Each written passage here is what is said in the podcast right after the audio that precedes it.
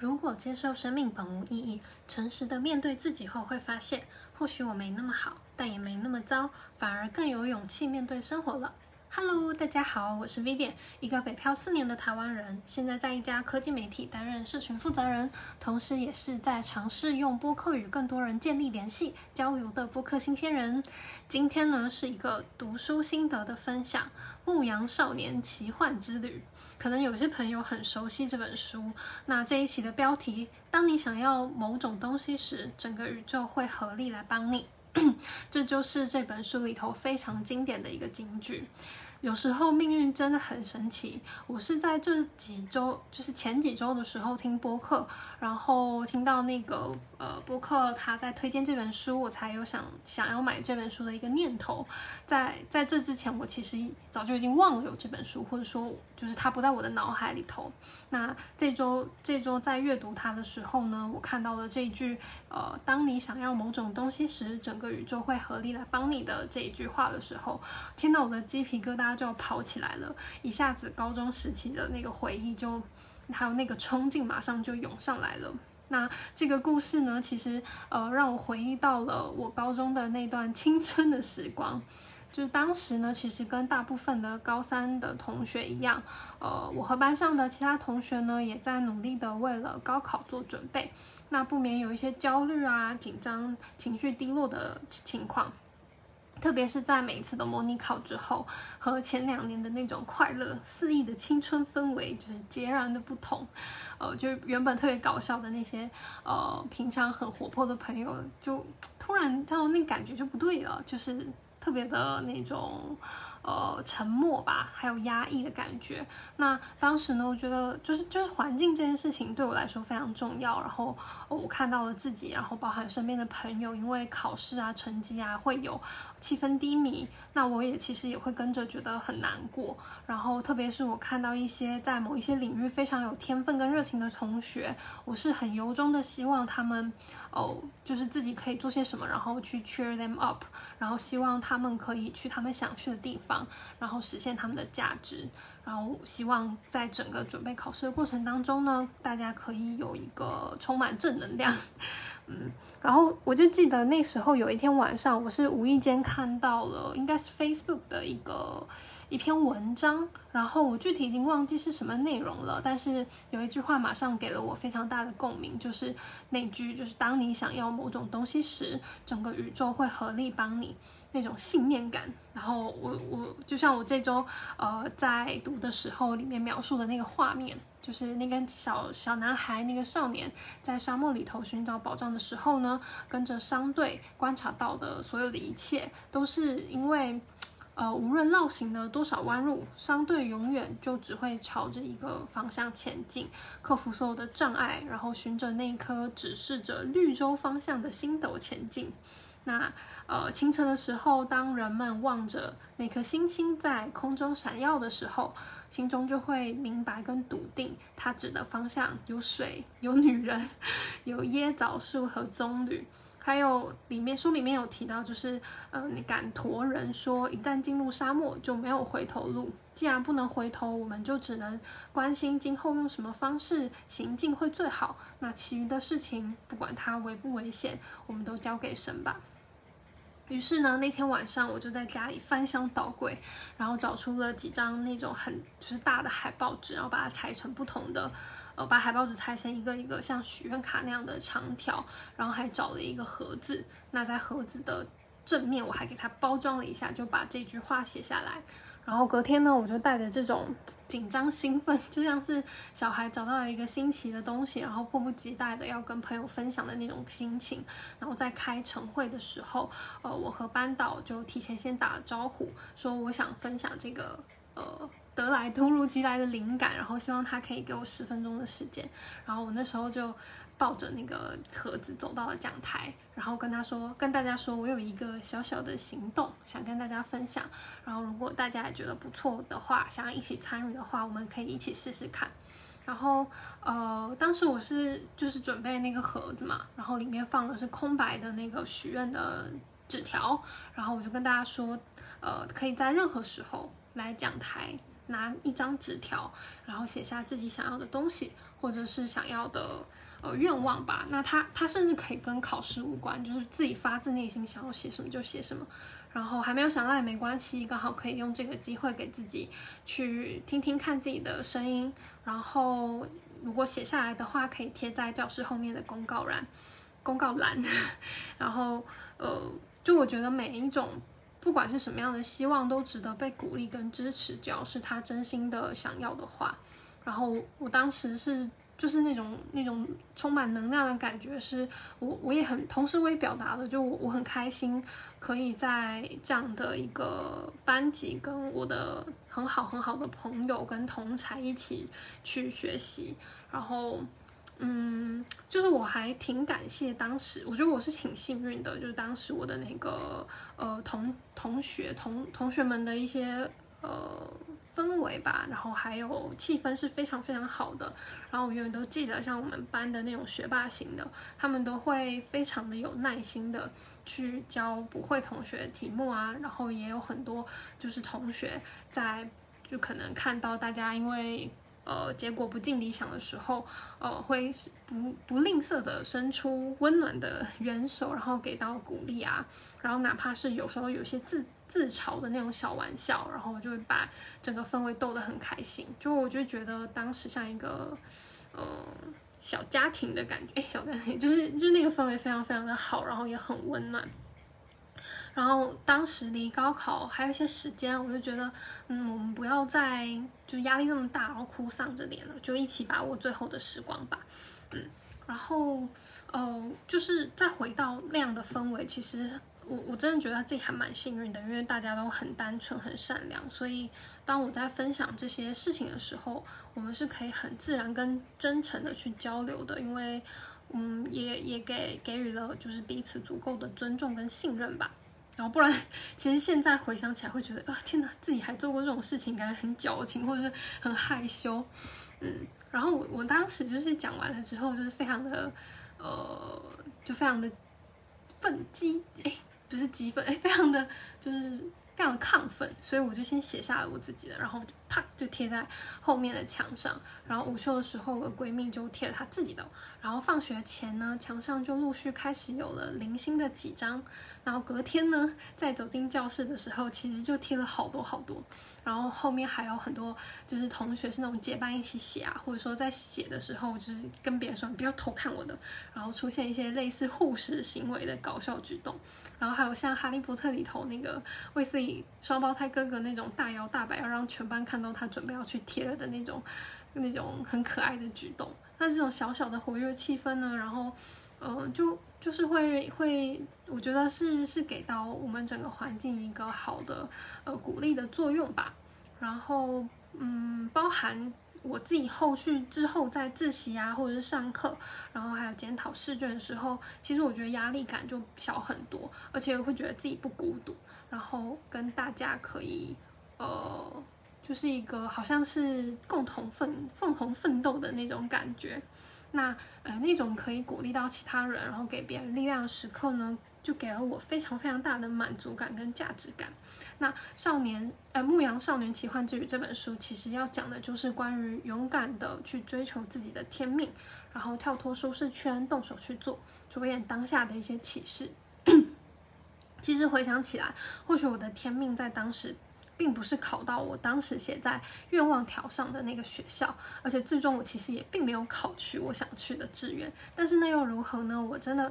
回想起来，就是我很感谢自己当时倾听了自己内心的那个声音，就是隐隐约约的，好像告诉我，帮助人们重拾信心，力量是我的天命，是我的热情所在。因为确实我看到了，呃，别人可以因为自己的鼓励，然后继续的呃去 carry on 他属于他自己的道路的时候。嗯，在十多年后的今天，我再想起来，或许就是当时我其实就已经找到了我的天命，然后在中间兜兜转转啊，包含这过中间这几年去走过了不同的地方，然后也踩过了一些坑，体验不同的事情过后，我就在现在这个时间点，我就确立了我想要继续。就是延续这种感觉，把自己的一些体验啊分享给更多的人，然后希望可以给到一些呃，即便是陌生人也好，我也希望可以给到一些启发吧。嗯，那就像是书中呃那个先知，先知的老贝贝跟那个小男孩说的，不要忘了万物皆为一物，也不要忘了各种预兆的表达方式，不要忘了去完成你的天命。那接下来我想分享的是，呃，关于梦想。有些人希望追寻梦想，有些人则想要保有梦想。就是这个是我第二个觉得非常启发我的事情，是关于梦想的定义。然后书中的小男孩在，就是他被骗去了身上所有的积蓄之后，他从一开始的抱怨就是非常的不公平啊，然后。后面想到说，先知提醒他要用心的观察身边的每一个预兆，然后预兆的出现都非常的有意义。那呃，想到这里的时候，小男孩其实已经恢复的差不多了，他就决定在一个水晶店里头打工。然后他有一次在跟那个老板对话的时候，他们就去探讨了对于梦想的理解。然后小男孩想要的是实现梦想，是去找到金字塔，找到宝藏。然后老板的梦想是到卖家去朝圣。年轻时候，那个老板就是为了要可以去卖家，他选择，呃，开了这个水晶店，然后想说可以存一点钱，等到变成了富人之后，他就要前往去朝圣了。但是当老板赚够了钱之后，他却。嗯，没有把店铺转给别人照管，然后因为他觉得水晶是很脆弱、很易碎的，所以他不不安心。那同时呢，老板也说他看看着就是经过这个水晶店来来往往前往去朝圣的旅人，其实有些甚至比他当年还要穷困，但是他们还是就是踏上了这个朝圣的这个旅程吧。然后小男孩就不禁问了老板说：“为什么他不去朝圣了呢？”然后老板回答说：“说因为去卖家是他可以忍受平凡的日子，忍受生活不顺遂的那些岁月。那老板害怕呢，如果一旦梦想实现了，他就没有活下去的动力了。老板希望的是仍旧保有梦想的感觉，他害怕梦想实现后不如预期带来的失望。当小男孩终于存够了钱。”然后要离开之前呢，他小男孩就跟老板说：“哎，我希望你可以给我一些祝福。然后我今天就要走了，我有了买羊的钱，然后你也有了去卖家的钱。”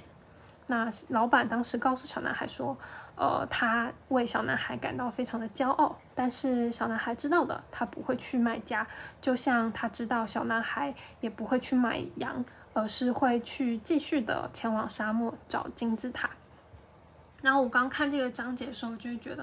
啊，老板好可惜哦，为什么不能再勇敢一点呢？为什么要因为可能实现后会失望就不去做它呢？然后就觉得他的做法有一点不够不够好的感觉。但是后来又觉得，即便如此又如何呢？即便是就是保有一个梦想，而不是去就是像小男孩一样，哦，什么都不管，或者是说很有很勇敢去追寻，那又又又怎么样？因为他也很认真的在过他每一天的生活啊，嗯，我觉得在努力过好每一天的老板，他也会在生活中有新的发现跟快乐，然后过一个呃足够自洽的人生，然后不内耗。这这其实也是一个非常难的事情，它看起来很简单，但它其实超级超级难。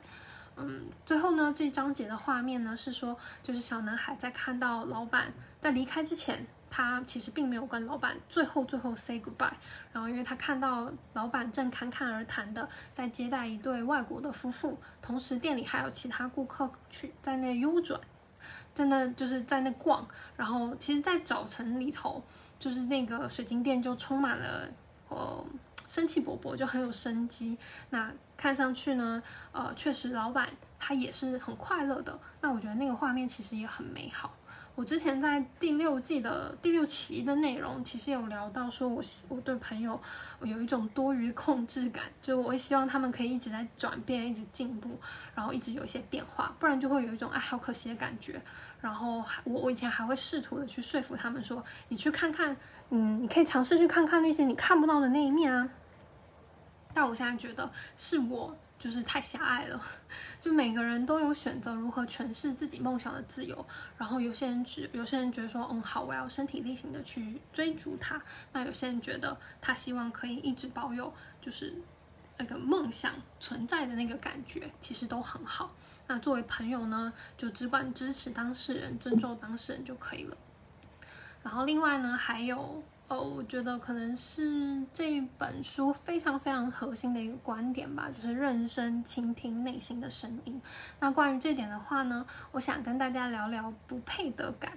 这件事情。就是不配得感，我我们觉得，哎，我好像不配某某一种东西或某一件事情的时候，它其实会掩盖掉就是真实内心的那些声音。那在沙漠前行的时候呢，小男孩就在学习去认真倾听自己内心的声音。嗯，如果说对自己的内心非常了解的话，那他其实也不会感到孤单。呃，为什么我们会常常感到怯懦，或者是说希望可以抓住一些特别确定的事情呢？嗯，书中是这么说的，然后我想分享给大家。就呃，他是说人们害怕实现更伟大的梦想，因为人们认为自己不配拥有这样的梦想，或是无法实现这样的梦想。比如，当我们想到爱情可能去而不复返，本该美好的时刻并非如此，本该发现的宝藏却。可能永远埋藏在沙底下，我们就会害怕的要命。一旦如此，我们就会很痛苦。那我们的心害怕遭受痛苦，但是害怕遭受痛苦比遭受痛苦本身还要糟糕。就是呃那种还没做，然后就先吓吓把自己吓死的那种 那种痛苦，会比在只是或在追逐的过程当中体会到那种痛苦还要更糟糕。因为没有任何一颗心在追求梦想的时候会，其实会感到痛苦的，可能会有一些小抱怨，会有一些沮丧，但是在追寻梦想的每一刻，因为我们跟我们的心都在一起，所以并不会感到孤单。那小男孩明白了，他在整个寻找财宝的过程当中呢，每一天其实都过得很充实，每刻每每时每刻，他其实都都是在实现他的梦想。嗯，因为不是有了这趟旅程的话，如果当初没有勇气去尝试，其实中间的，比如说他在水晶店的经日啊、经经历啊，然后他在沙漠里头的那些遭遇等等的，他是不会就是有机会去体验或是尝试的。嗯，所以认真倾听内心的声音是很重要的。然后，这个内心的声音，它可能不一定非常的舒适，它可能是充满着起伏的。但这个时候呢，它也表示就是心它在加快它的跳动，它有很强烈的反应。所以，如果生活当中呢有让你的感受，就是如果你你感受到你的心情起伏特别特别大的时候，嗯，请先不要逃避或是压抑它。可能你的心很想跟你说说话，因为你之前把它压得太深太深了。然后甚至，嗯，你觉得就是你因为情感的这些流动而流泪的时候，嗯，请你不要觉得羞愧羞耻，请先为自己就是拍个手。祝贺自己一波，因为你将解锁一部分的你，你将释放曾经隐藏在某个角落的那个你。就是我最近其实也非常的有感触，因为呃最近因为情感上的一些事情，然后勾起了我被深深就是深深被我藏藏在我内心的一个小角落。然后我以前是不想要去回忆它，或是我呃并不想要特别的去看它吧，就不想要看看那那个部分。然后，呃，但是但是那个部分其实一直影响着我。然后他在我面对未知状态的时候呢，他就会出来捣乱。就我会瞬间觉得说，嗯，对我就是不配，比如说不配拥有一段好的感情啊，或是不配拥有好的那么好的人，这种自卑感其实就触发了。但是这个自卑感是从何而来？嗯，其实你也说不出来。然后在这种情况下，其实。呃，就是我的眼泪会哗啦哗啦哗啦的一直流，然后是控制不了的那一种，就是大哭的那种。然后，可是这一次呢，我我这次我还是哭了。然后，可是我清楚的知道说，那只是在我的某一个场景，然后某一个情况下的反应。它它其实不是我内心真正的声音。然后这个时候呢，我要做的事情就是不要让我真正内心的声音被掩盖掉了。就是我的心呢，我是想要相信自己。嗯，值得拥有，也相信别人，呃，就是给别人多一点的信任，然后给别人多一点，给给我们多一点的信念吧。不管这个这段关系的走向如何，然后或许我们在冷静过后呢，用正向的方式可以去引导关系去走向更好的一个发展，或是去了解实际的情况大概是怎么样的。嗯，所以我要做的事情就是我下一步要学习怎么去好好的沟通，否则其实我也知道，如果说我又再一次的让这种嗯非常隐秘的带来的焦虑或是不配得感，去掩盖掉了我真实的那种想法的话，那我下一次即便是不同的换成不同的对象，我其实也没有长进，我并没有因此而更成为了一个更好的自己。所以不要陷入绝望，不能自拔，这样会使你和你的心无法沟通。所以，当你每次在面对很崩溃的时候呢，先给自己鼓鼓掌，就是因为某一些事情让你有这么大的反应，那它就表示可能对你非常非常的重要。所以，呃，我们要做的事情就是去看清楚它，然后你就会发现，哎，你又多了解自己了一点，嗯。然后，呃，最后他他的这这这个章节，他最后的一一段一段一小段话，我也很喜欢。就他说，每个人寻梦的过程都是以新手的运气开作为开端，又总是以对远征者的考验收尾。就是我们可能在做很多事情的时候，一开始都会有，哎，你你有那个就是新手运，对吧？然后。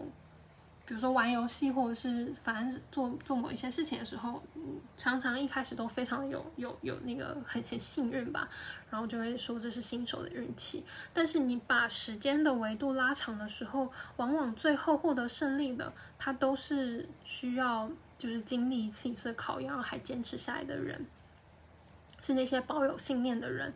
然后我觉得说，在寻梦的这个。这个很漫长的路途中呢，其实遇到摇摆不定啊，遇到困惑的时候，都不要太苛责自己。然后，因为我们首先要用比较好的态度去面对这些，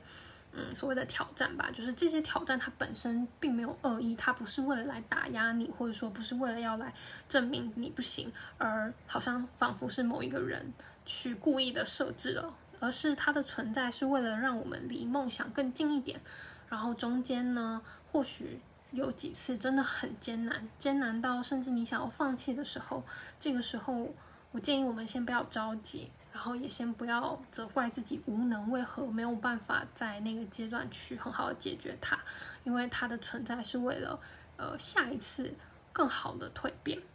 然后另外就是当成为更好的版本的我们。也不要忘记，其实我们会吸引很好的能量跟很好的人相伴左右。就回到了开头说的，当你想要某种东西的时候，整个宇宙会合力的帮你。就像我每次低落，然后质疑自己的时候，我都非常有幸的能够得到我朋友来自我朋友那些最温暖的支持。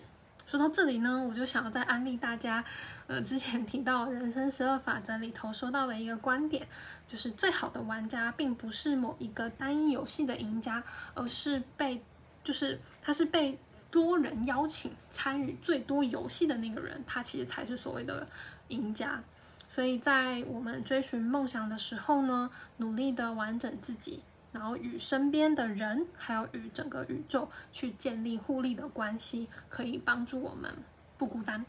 然后真心的推荐这本有一点点神话的书给到大家。这本书呢，治愈了我，也希望可以治愈大家。那我们下期再见啦，拜拜。